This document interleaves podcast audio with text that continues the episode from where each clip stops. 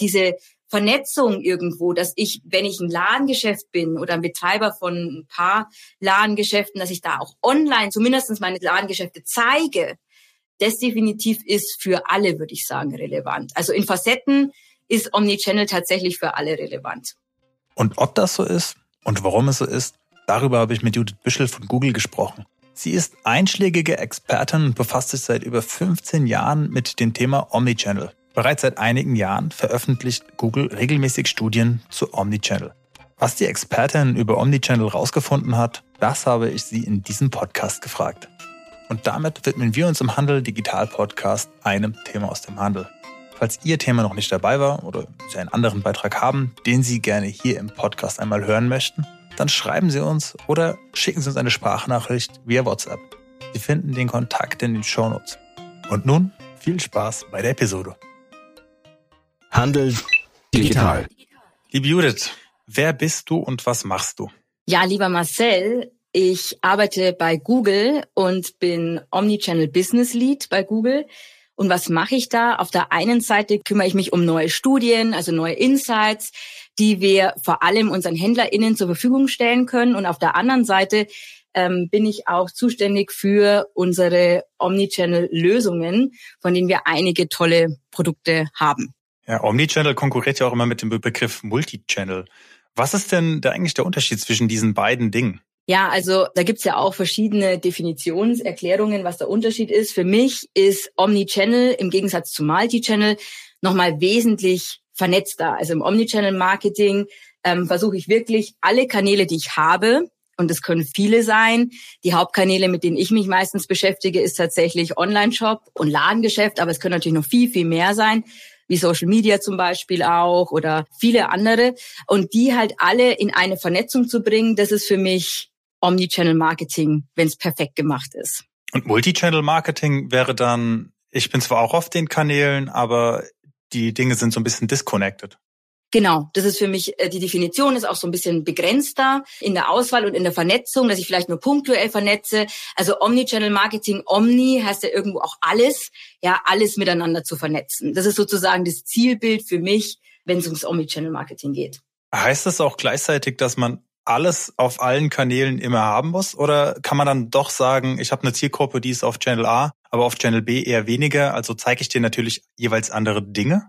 Ich würde schon sagen, dass das situationsabhängig ist und dass das jeder Retailer, ich spreche jetzt immer aus der Retail-Brille, weil ich natürlich sehr, sehr viele mit, mit Händlern spreche, aber gilt natürlich auch für andere, dass es jeder Händler sozusagen für sich so entscheiden kann. Ja. Weil für mich war das immer der Bruch. Also Omni und Multichannel war, Multi ist, äh, du spielst auf den jeweiligen Kanälen das eine aus, aber nichts anderes und nutzt halt die Stärken dieses einen Mediums. Ähm, aber Omnichannel versucht quasi Emergenzeffekte zu erzeugen und was Neues. Also eine neue Erfahrung, die man nur durch die Verknüpfung der Kanäle irgendwie hervorbringen kann.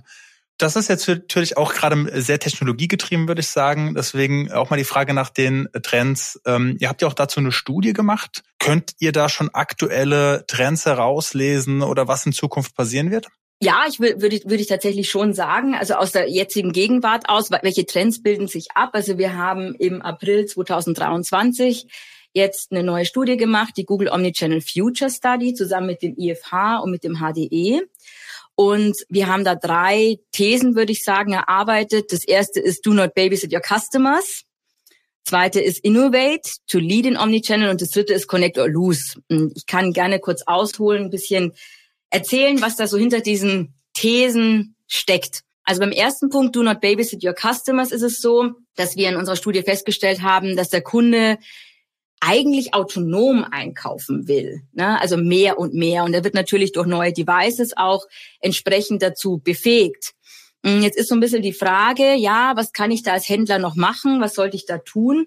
Also autonom einkaufen auf der einen Seite heißt natürlich, dass die Prozesse, und hier sind wir wieder beim Omnichannel, einfach sehr gut vernetzt sind, dass die Kanäle miteinander vernetzt sind, dass ich so ein nahtloses Einkaufserlebnis habe und dass ich da nicht mehr groß Begleitung als Kunde brauche, dass es einfach funktioniert.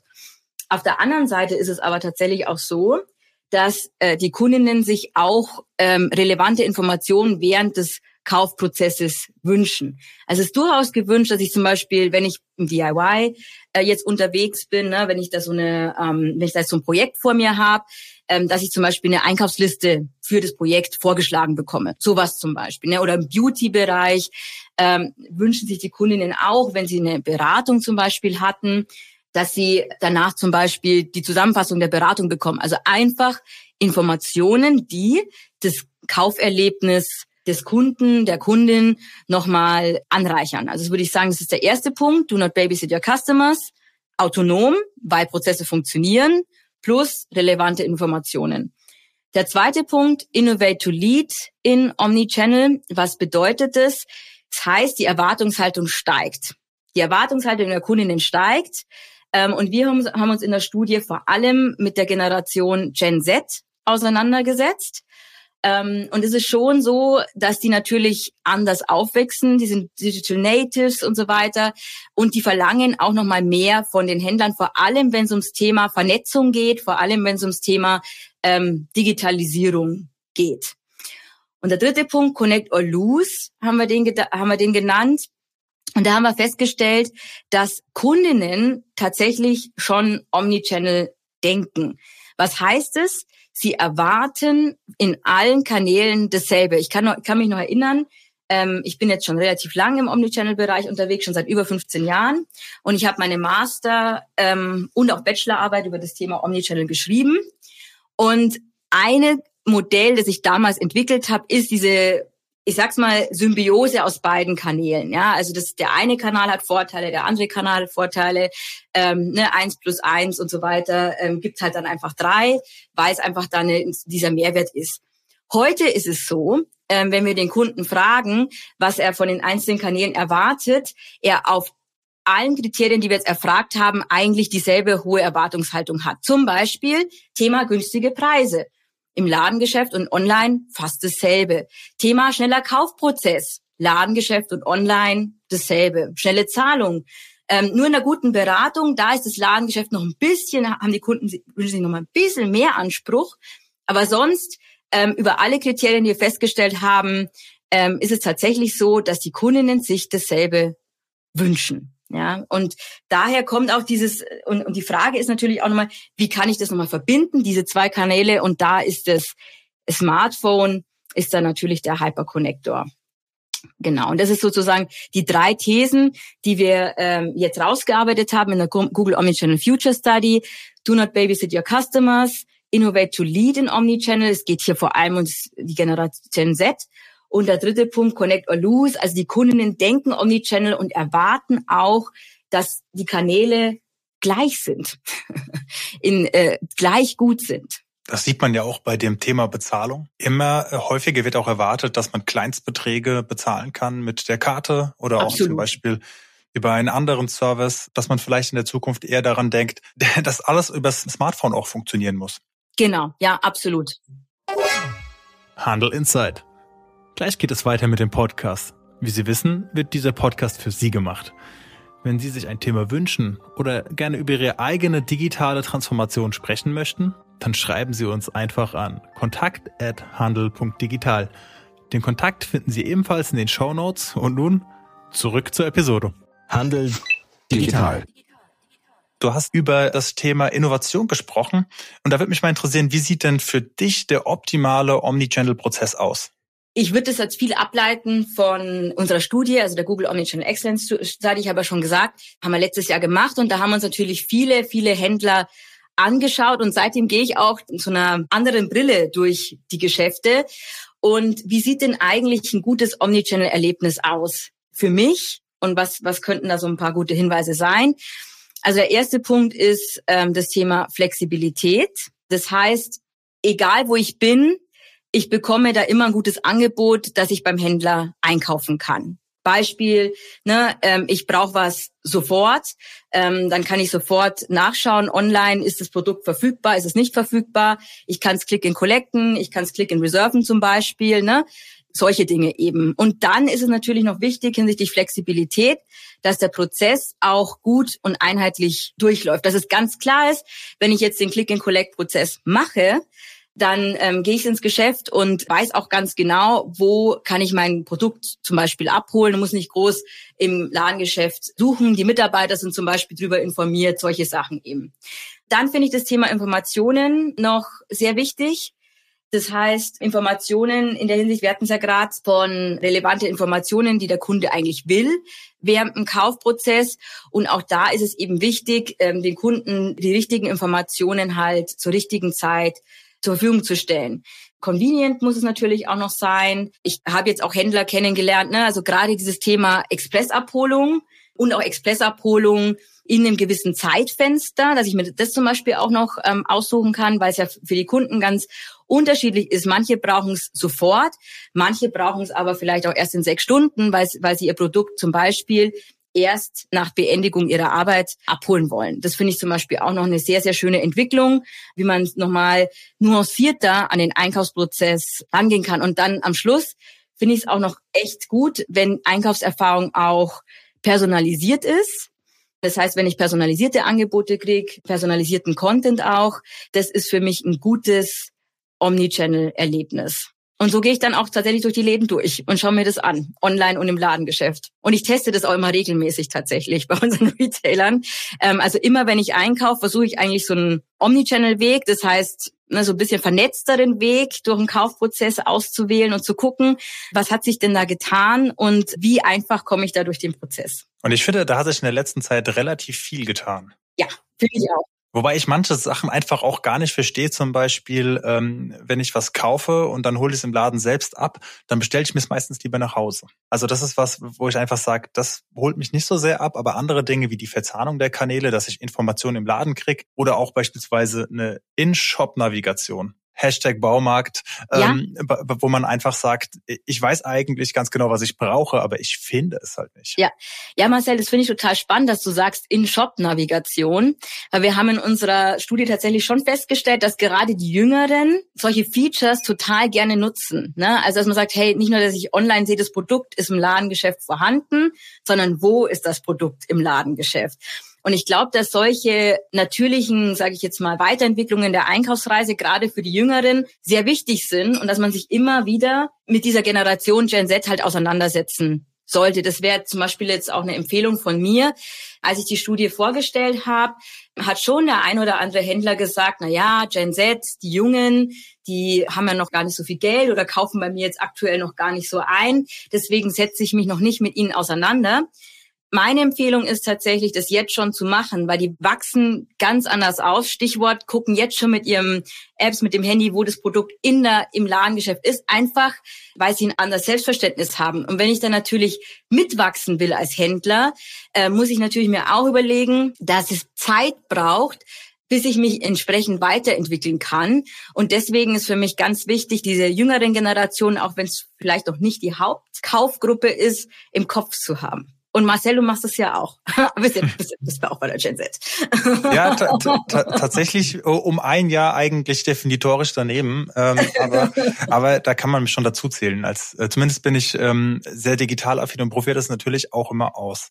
Ja, und du bist ja auch seit Ewigkeiten schon mit dem Thema in Kontakt mit Omnichannel. Würdest du sagen, da hat sich jetzt auch in euren Studien was herausgestellt, wo du sagst, na, das sind jetzt eigentlich unerwartete Verhaltensweisen von Konsumentinnen und Konsumenten? Stichwort Online und Offline zählen gleich viel. Ähm, das hast du schon erwähnt, aber gibt es jetzt auch noch andere Dinge, wo du sagst, das war früher eigentlich anders? Also ich würde ganz ehrlich sagen, das ist, war auf jeden Fall für mich so ein Aha-Moment, dass, dass es so gleich ist. Ja, hätte ich selber nicht gedacht. Dann haben wir noch mal eine Frage gestellt, was Kundinnen eigentlich von einem guten Service erwarten. Und da ist es schon so, dass das Thema Preis, eigentlich so das kleine Handelseinmal eins, sage ich jetzt mal, immer noch im Vordergrund steht. Ne? Also das Thema Preis, wenn, wenn man sich fragt, was ist so für, äh, für einen Zukunftsservice wichtig, ganz vorne dabei und auch tatsächlich gleicher Preis online und im Ladengeschäft. Ja, das ist natürlich auch was, was viel Diskussionsstoff ist. Ja, also ähm, wo man viel drüber spricht, äh, wenn man die Studie vorstellt. Warum spricht man da viel drüber? Weil es tatsächlich noch nicht von allen Händlern so angeboten wird, dass man im Ladengeschäft und online den gleichen Preis anbietet. Ja. Aber der Offline-Wettbewerb und der Online-Wettbewerb, die nähern sich ja auch, was die Kostenstrukturen angeht, immer, immer mehr an. Ich meine, es ist nicht äh, umsonst Werbung zu schalten online, um auch sichtbar zu sein und eben genau diese Reichweite auch abzugreifen, ähm, so dass man auch sagen kann, naja, es ist in gewisser Weise auch schon konsequent. Wir haben auch da eine Professionalisierung des Wettbewerbes. Ähm, auch online sieht man das und aus dem Grund ist, ist, ist es doch eigentlich auch schon sinnvoll. Und vor allem, wenn der Kunde jederzeit auf die Informationen zugreifen kann, wo ist welcher Preis, dann kauft er eben genau an der Stelle ein. Genau. Ähm, also ich stimme dir absolut zu, dass sich diese die Welten immer mehr annähern. Stichwort Omnichannel. Ähm, gleichzeitig würde ich eben sagen, dass natürlich unsere Händler ne, ähm, auch damit da reinwachsen müssen und das werden sie auch. Ähm, wir haben ja festgestellt, ähm, es gibt gerade große Fortschritte und das sehe ich auch. Ja, also jeder Händler, mit dem ich ähm, zusammenarbeite, beschäftigt sich mit dem Thema Omnichannel und versucht wirklich da zu investieren und weiterzukommen ne, in verschiedenen Bereichen. Und man muss natürlich auch sagen, äh, wir sagen jetzt, es ist ein Wort Omnichannel, aber dahinter verbirgt sich natürlich so viel mehr. Ne? Also das ist das Marketing natürlich, die Kommunikation, die Logistik, die Prozesse, die Organisation, Systeme und so weiter. Ne? Das muss ja alles ineinander greifen, dass es sozusagen möglich werden kann, dass alles miteinander vernetzt ist und der Kunde im Endeffekt dieses Omnichannel sehr vernetzte Erlebnis haben kann. Ja, das, das, das stimmt. Also dieses Hereinwachsen deutet ja auch schon was an, was ich vermute, ähm, nämlich, dass das gar kein unproblematischer Prozess ist. Was sind denn deiner Erfahrung nach so die größten Herausforderungen, die sich eine Einzelhändlerin, ein Einzelhändler bei der Implementierung von eben so einer Omnichannel-Strategie stellen muss? Also erstens mal ist natürlich schon so, wir haben ja gerade gesagt, ähm, diese Omnichannel-Strategie geht über viele Bereiche. Das heißt, es ist natürlich schon irgendwo ähm, ein großer Kostenfaktor das äh, vollumfänglich zu machen und da reinzuwachsen. Es dauert natürlich auch. Also Omnichannel würde ich sagen, ist kein Sprint, sondern es ist eher so eine Marathon-Angelegenheit. Das finde ich super wichtig im Kopf zu behalten.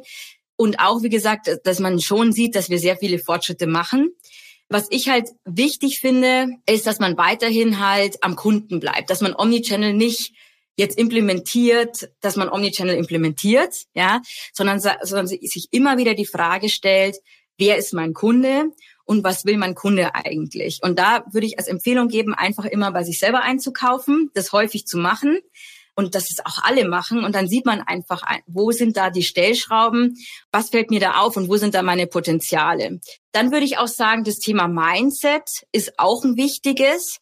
Ich sage immer, wir in Deutschland beobachte ich, wir sind so ein Tüftler und Erfinderland und wir sind auch ein Stück weit Perfektionisten. Das heißt, bevor wir irgendwas umsetzen, muss es schon erstmal perfekt sein.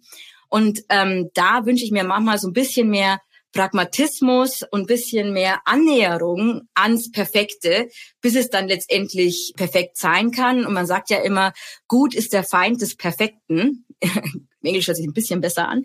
Und deswegen ist es wichtig, finde ich, da mehr Pragmatismus reinzubringen, schneller Sachen einfach zu testen und zu überlegen, passt's, passt nicht. Und am Schluss ein dritter Punkt, den ich häufig noch sehe, ist, und das ist jetzt auch ein Shift im Mindset, weil es ist schon so, dass wenn ich mit den Kunden spreche, ist es grundsätzlich so, ja, wir sind für Omnichannel bereit und wir sehen, wir sprechen ja natürlich sehr viel mit Online. Wir sehen sehr stark, dass wir gerne auch den Offline-Part, also die Ladengeschäfte unterstützen möchten. Häufig haben wir als Herausforderung aber immer noch diese Silos. Also was heißt Silo? Silo heißt für mich, die Budgets sind entweder nur für Online oder nur fürs Ladengeschäft. Und auch die Incentivierung ist entweder nur für Online oder fürs Ladengeschäft. Und dann wird es natürlich super schwierig, Omnichannel-Projekte umzusetzen. Ja, und das würde ich sagen, ist mit die größte Herausforderung. Also einfach mal die Leute zusammenzuwerfen aus den verschiedenen Bereichen ja. ähm, und miteinander sprechen zu lassen und vielleicht auch geteilte Budgets erstmal einzuführen. Genau. Das wäre mal ein ganz schön spannender Ansatz, zumindest auf der Organisationsebene auch herausfordernd. Aber viele, glaube ich, scheitern schon auch daran, dass sie die technische Infrastruktur schaffen müssen. Aber eigentlich kommt dabei sehr, sehr viel rum. Also ich kann mir vorstellen, in dem Moment, wo ich den Kunden, lass uns das über eine App annehmen, den Kunden über eine App begleite in seinem Kaufprozess. Und zwar in der Entscheidungsfindung bis hin, dass er es kauft, im After Sales, vielleicht auch dann, wenn er Folgeprodukte kauft, die damit in Verbindung stehen. Er kauft einen Verstärker, er kauft dann irgendwie zwei Lautsprecher noch, okay, dann kauft er zu seinem Home Entertainment System noch einen Fernseher dazu und ähm, dann kann man einfach sagen, okay, man lernt den Kunden immer besser kennen. Auf was achtet ja. er, welche Qualitätsmerkmale etc. Ähm, also dieses Thema Customer Relationship Management kann man sehr, sehr intensiv damit betreiben. Ähm, welche Rolle spielt da eigentlich, dass man eine gute Datenanalyse fährt, dann am Kunden dran bleibt? Ja, also ich finde alles. wir, wir sagen immer, äh, je besser die Daten natürlich, die, die, die man da reinfüttern kann, desto besser ist dann natürlich auch die Kundenexperience. Also je, je besser ich den Kunden kennenlerne ähm, und je besser ich die Daten speichere, die Daten verarbeite, die Daten dann auch irgendwo als in Insights verwandeln kann, desto besser wird auch diese Omnichannel Experience sein. Das macht Sinn. Also die Daten sollte man nutzen, macht man zwar jetzt schon kaum in vielen Fällen, aber es gehört halt dazu. Eben wenn man sagt, ich gehe in neues Terrain und dann ohne die Daten zu operieren, wäre eigentlich so, als würde man sich Sinnesorgane berauben. Natürlich kann man noch andere Dinge heranziehen, wie die Datenanalyse, beispielsweise klassisches Kundenfeedback oder Mitarbeiterfeedback oder auch, äh, wie du selbst gesagt hast, mal im eigenen Geschäft einkaufen zu gehen. Aber eben die Datenanalyse gibt einen, glaube ich, auch eine sehr, sehr wichtige Information darüber, was in Zukunft relevant werden wird. Absolut, genau, ja. Jetzt ist es natürlich auch mit dem Datensammeln und Datenanalyse. Das klingt sehr techy und zeigt auch so ein bisschen, welche Größe überhaupt so ein Unternehmen haben muss. Für welche Unternehmen macht denn deiner Meinung nach Omnichannel denn überhaupt Sinn? Ich stelle mir diese Frage selber häufig, für wen macht Omnichannel eigentlich Sinn und macht es nicht nur für große Unternehmen Sinn?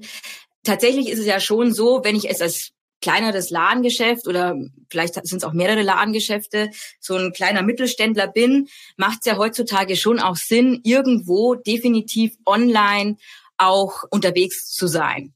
Das sehen wir auch ganz, ganz stark, auch in der Studie, dass es definitiv einen großen Halo-Effekt gibt zwischen ähm, ich bin online da, bin online präsent, vor allem auch online präsent mit meinem Ladengeschäft, das ist da sichtbar, und dann dem Ladengeschäftskauf. Also man kann sich denken, man sieht in den Insights, dass ungefähr jeder zweite Kauf, der im Ladengeschäft stattfindet, online erstmal vorbereitet wird. Ne? Also deswegen sage ich, Omnichannel vielleicht in dem Sinn neu interpretiert, ähm, neu gedacht auch, dass ich irgendwo diese Vernetzung habe. Ich bin online als Ladengeschäft schon präsent. Ja, das wäre für mich so mal das Erste. Ich muss mein Ladengeschäft online zeigen, damit ich in Zukunft auch entsprechend bekannt bin und äh, Besucher und Frequenzen in meinem Ladengeschäft haben kann.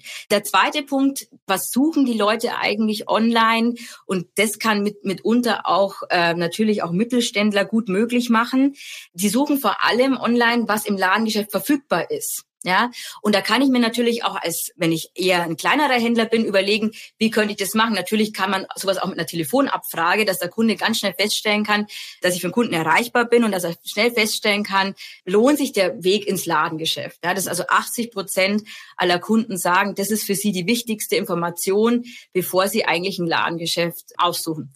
Also, um es kurz zu machen, ich würde sagen, diese Vollausprägung Omnichannel mit allen Kanälen ist vermutlich was, was eher für die Größeren, die natürlich auch diese Kanäle entsprechend haben und vernetzen können, für die relevant ist, aber diese Vernetzung irgendwo, dass ich, wenn ich ein Ladengeschäft bin oder ein Betreiber von ein paar Ladengeschäften, dass ich da auch online zum Beispiel zumindest meine Ladengeschäfte zeige, das definitiv ist für alle, würde ich sagen, relevant. Also in Facetten ist Omnichannel tatsächlich für alle relevant. Ja, äh, das ist auch ganz interessant, dass du das gesagt hast, weil häufig erzählen mir Händlerinnen und Händler sehr erbost, dass die Leute in ihren Laden reinkommen und eigentlich die Produkte ausprobieren und dann rausgehen. Und ich sage, auf der anderen Seite gibt es auch den umgekehrten Effekt. Und genau auf den spielst du an, eben auf diesen Research Online, Purchase Offline, ähm, dass man diesen Robo-Effekt auch für sich ausnutzen kann, indem man einfach sagt, okay, ich spiele die Sachen aus und es ist jetzt kein Geheimnis zu sagen, dass Google-Suche ähm, die meisten Anfragen überhaupt erhält. Und wenn man eben auf Google-Suche beispielsweise sein Sortiment hochlädt und genau. zur Schau stellt, dann können halt Menschen auch sehen, okay, das gibt es in meiner Nähe. Ist es ein Impulskauf, ich möchte es jetzt haben, vielleicht brauche brauche ich es auch zeitlich bedingt jetzt sofort. Genau. Ähm, und kann in diesen Laden gehen. Andererseits kann auch natürlich das auch so ein bisschen inspirierend sein. Man guckt gerade nach was und dann geht man in den Laden und dann sucht man es. Dann ist so ein bisschen wie beim Schmökern oder beim Stöbern. Ähm, man stößt dann auf andere Sachen, die man auch gleich mitnimmt. Also in dem Fall würde ich auch sagen, wenn man doch eh schon sagt, ich möchte mir eine, eine, eine Online-Präsenz aufbauen, dann sollte man auch sagen, äh, dann gehe ich auch den ganzen Weg und Ich weiß noch nicht, ob das so eine richtige Verknüpfung ist, wie ich sie mit Omnichannel verbinden würde, aber einfach zu sagen, okay, ich zeige mein Sortiment, was ich genau. offline habe, auch schon online. Und das ist ein, bereits ein sehr, sehr wichtiger Schritt eben. Und ich glaube, dadurch verändert sich auch so ein bisschen die Beziehung zu den Kunden. Habt ihr da was rausgefunden, wie sich Omnichannel auf eben die mhm. Beziehung auswirken kann, auf die, auf das Verhältnis zu den Kunden, Kundinnen? Also Kunden wollen Omnichannel und kaufen auch meistens Omnichannel ein. Also wir sehen in unseren Daten, dass so ungefähr, würde ich sagen, 65 Prozent der Kundinnen über alle Sortimente hinweg jetzt aber entweder online oder im Ladengeschäft kaufen. Aber sie machen beides. Ja, also das nennen wir kanalagnostisches Kaufverhalten, um jetzt nochmal was reinzuschmeißen. Ja, nochmal ein Begriff. Also sie kaufen online und im Ladengeschäft ein, je nachdem, wo es halt gerade für sie besser passt. Die Minderheit kauft tatsächlich nur online ein oder nur im Ladengeschäft ein. Das heißt, die Kundinnen erwarten Omnichannel wenn ich halt beides habe. Und man muss natürlich auch sagen, das darf man ja auch ganz klar sagen, Ladengeschäft ist natürlich auch ein Wettbewerbsvorteil gegenüber allen, gegen die Pure Playern, die dieses Ladengeschäft nicht haben. Warum ist ein Ladengeschäft ein Wettbewerbsvorteil? Marcel, du hast es gerade schon angesprochen. Die Kundinnen können zum Beispiel direkt in den Store kommen und wenn sie was direkt brauchen, können sie es direkt mitnehmen. Die Kundinnen können da zum Beispiel auch Beratung bekommen. Ein Store ist zum Beispiel auch was Tolles für die Brand, ja, Brandbuilding, ne? wie, wie, wie kann ich da als Marke anfassbar werden, ja. Also das ist ähm, definitiv eine tolle Sache. Ja, was du da ansprichst, das geht halt ein bisschen weiter, das sieht man auch schon.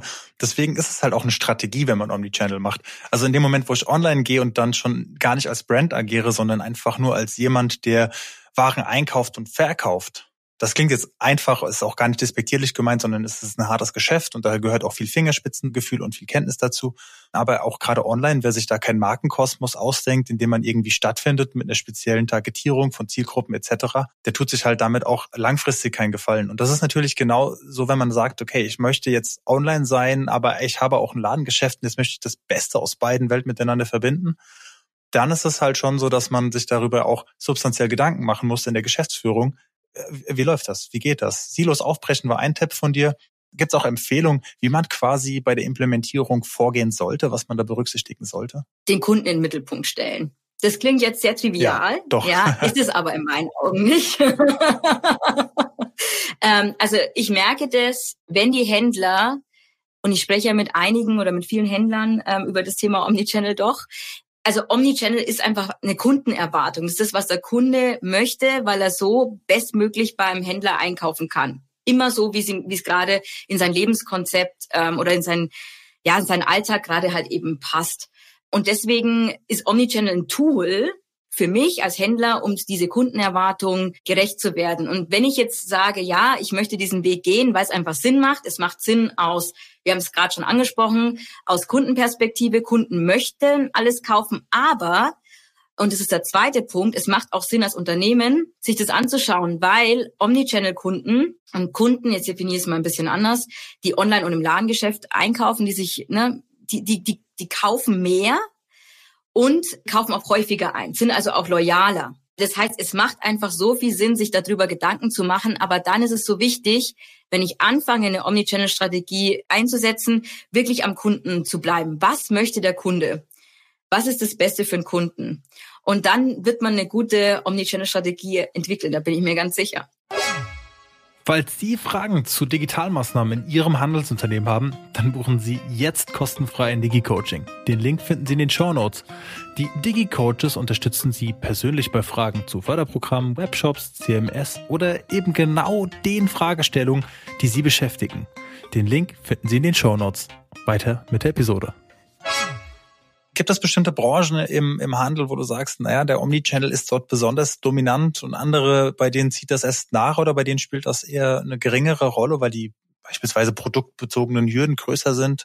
beratungsintensivere Geschäfte oder auch vielleicht einfach selbsterklärende Produkte oder auch sehr günstige Produkte, die man eben jetzt nicht über alle Kanäle bewerben muss, sondern die Selbstläufer sind. Ja, ähm, also ich würde als Ausgangspunkt mal dieses kanalagnostische Kaufverhalten nehmen, das ich gerade beschrieben habe. Tatsächlich sehen wir so eine ähnliche Zahl, also dieses, ich habe schon 65 Prozent in den Raum gestellt, ne, sehen wir bei vielen Branchen, dass es eben diese vorwiegend dieses Omnichannel-Kaufverhalten ist, dass ich Produkte online einkaufe und im Ladengeschäft. Was spannend ist, ist im Bereich Beauty ist das Ladengeschäft immer noch wichtiger im Vergleich, ne, wenn man kanalagnostisches Kaufverhalten anschaut, als zum Beispiel jetzt in anderen Bereichen. Und wie man sich natürlich vorstellen kann, nicht nur im Beauty, sondern natürlich auch im Lebensmitteleinzelhandel, da ist natürlich auch so, der hat eigentlich einfach ein anderes Sortiment. Stichwort zum Beispiel Frische, Stichwort auch dieses wöchentliche, immer neue Angebote.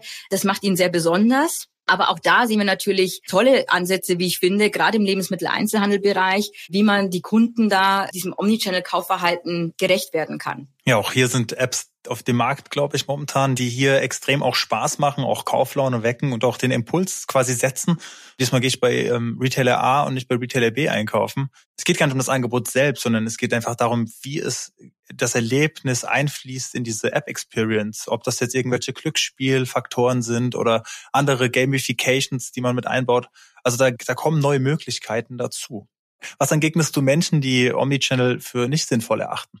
Was sind das für Menschen, Marcel? Teilweise auch Retail-Experten. Teilweise auch Retail-Experten. Warum finden sie es nicht sinnvoll? Erstmal würde ich das rausfinden wollen. Ich glaube, es hat was damit zu tun, äh, dass man sagt, okay, es geht um so einen Skaleneffekt. Man muss halt auf der Fläche sein und äh, um auch eine gewisse Nähe zu haben, eine gewisse Flächenabdeckung. Und wenn man diese Flächenabdeckung eben nicht hat, ähm, dann ist es so, dass man, wenn man in Omnichannel äh, investiert, gar nicht diese, diese neu auftretenden Effekte den Kunden anbieten kann eben beispielsweise sowas wie Click and Collect oder auch ein, ein sehr, sehr hervorragendes äh, Produkterlebnis auch quasi offline und online mhm. zu bieten. Mhm.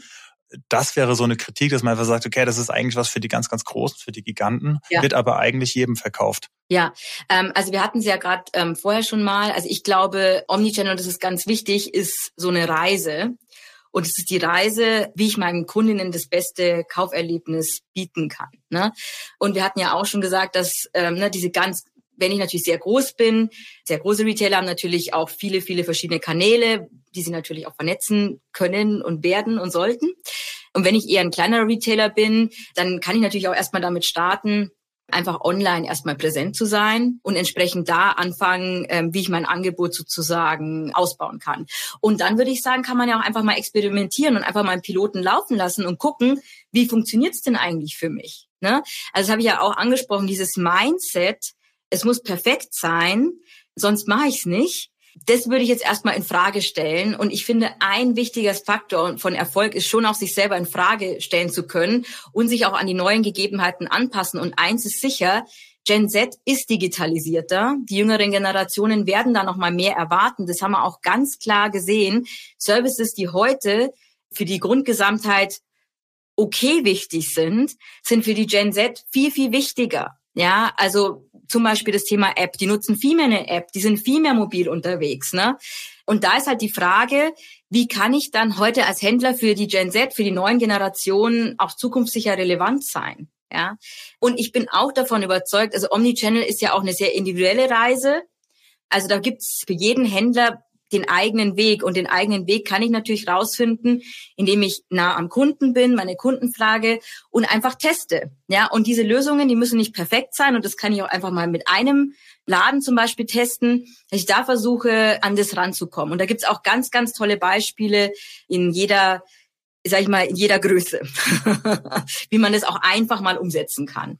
Ja, das ist tatsächlich, also auch schon gut zu sagen, okay, man pilotiert es auf der einen Seite, auf der anderen Seite muss es ja dann auch nicht perfekt sein. Und auch bei uns in den Coachings kam schon das eine oder andere Mal dazu, dass ich gesagt habe, na, na warum gibt's dann eigentlich diese Informationen, die ja bei Ihnen auf dem Webshop schon sind? gar nicht auf der Fläche. Ja. Und da muss man jetzt nicht über ein Smart Shelf nachdenken, sondern eben an den Kunden denken, der ein Smartphone in der Hand hat. Und wenn man eben eine riesen Fläche von 3500 Quadratmetern hat, hat eigentlich alle Produktinformationen in seiner Warenwirtschaft, dann könnte man doch rein theoretisch auch mit QR-Codes zumindest die heiße Ware, von der man ausgeht, dass die gerade sehr, sehr relevant ist für den Kunden, dem die Möglichkeit geben, auch auf dem eigenen Online-Shop diese Informationen ja. zu erhalten. Ja, absolut, genau. Und wie schon gesagt, einfach ausprobieren, einfach sich daran tasten und es muss wirklich nicht perfekt sein. Und dann würde ich aber auch wirklich schnell Kundenfeedback einholen, ob das gut ist, wie kann man da noch besser werden. Und meines Erachtens die Händler, die nah am Kunden sind, die sich immer wieder selber hinterfragen, da auch mutig sind, neue Sachen auszuprobieren, aber auch, und ich finde, das gehört auch dazu, zu Sachen, die nicht zu ihnen passen, Nein zu sagen und zu sagen, das passt einfach nicht zu uns, das wollen die Kunden nicht von uns das sind für mich die erfolgreichsten Händler und auch die erfolgreichsten Omnichannel-Händler. Jetzt momentan ist es so, dass alle Welt über künstliche Intelligenz und Machine Learning redet. Ja.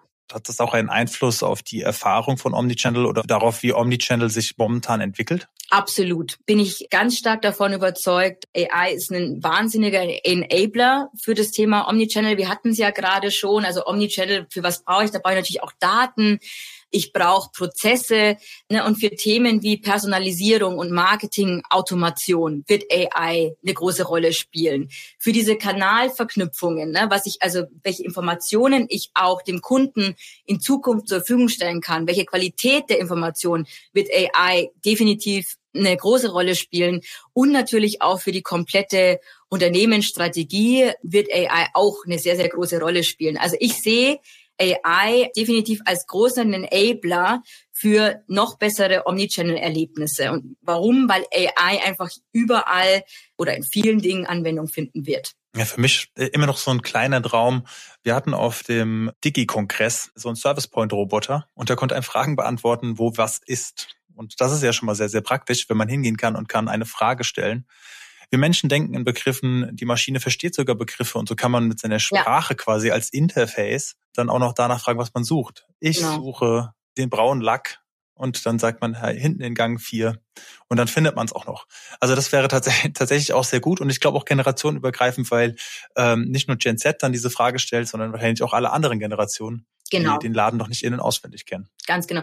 Und auch mit AI gilt, ne, so, so klein anfangen, versuchen zu testen und zu schauen, wie passt das jetzt in mein Unternehmen und wie kann es für mich nützlich sein und den Kunden einfach nochmal ein besseres Erlebnis bieten. Ja, irgendwie ist man, ist man im, im, im Mindset hier so ein, also nicht hier, ich kann das natürlich jetzt nicht international vergleichen, aber wenn man denkt, dass man immer alles end-to-end -End machen müsste, also eine End-to-End-Automation und keine Teilstrecken-Automation machen kann und dass die Automation auch natürlich sofort von Anfang an 100 Prozent besser sein muss als das vorherige Ergebnis, dann muss man halt sehr, sehr lang drüber nachdenken und dann ist die Frage, ob man überhaupt was macht. Ja. Und wenn man anfängt, halt kleine Teile zu automatisieren und das mit einem klugen Konzept, zum Beispiel sagen, ah, wir nehmen nur eine einzige Schnittstelle oder alles, was wir automatisieren, muss letztlich diesem einen Standard genügen kann man halt auch anfangen, die Sachen dann irgendwann zusammenzuzählen. Dann hat man ein System, quasi, wenn man so möchte. Genau.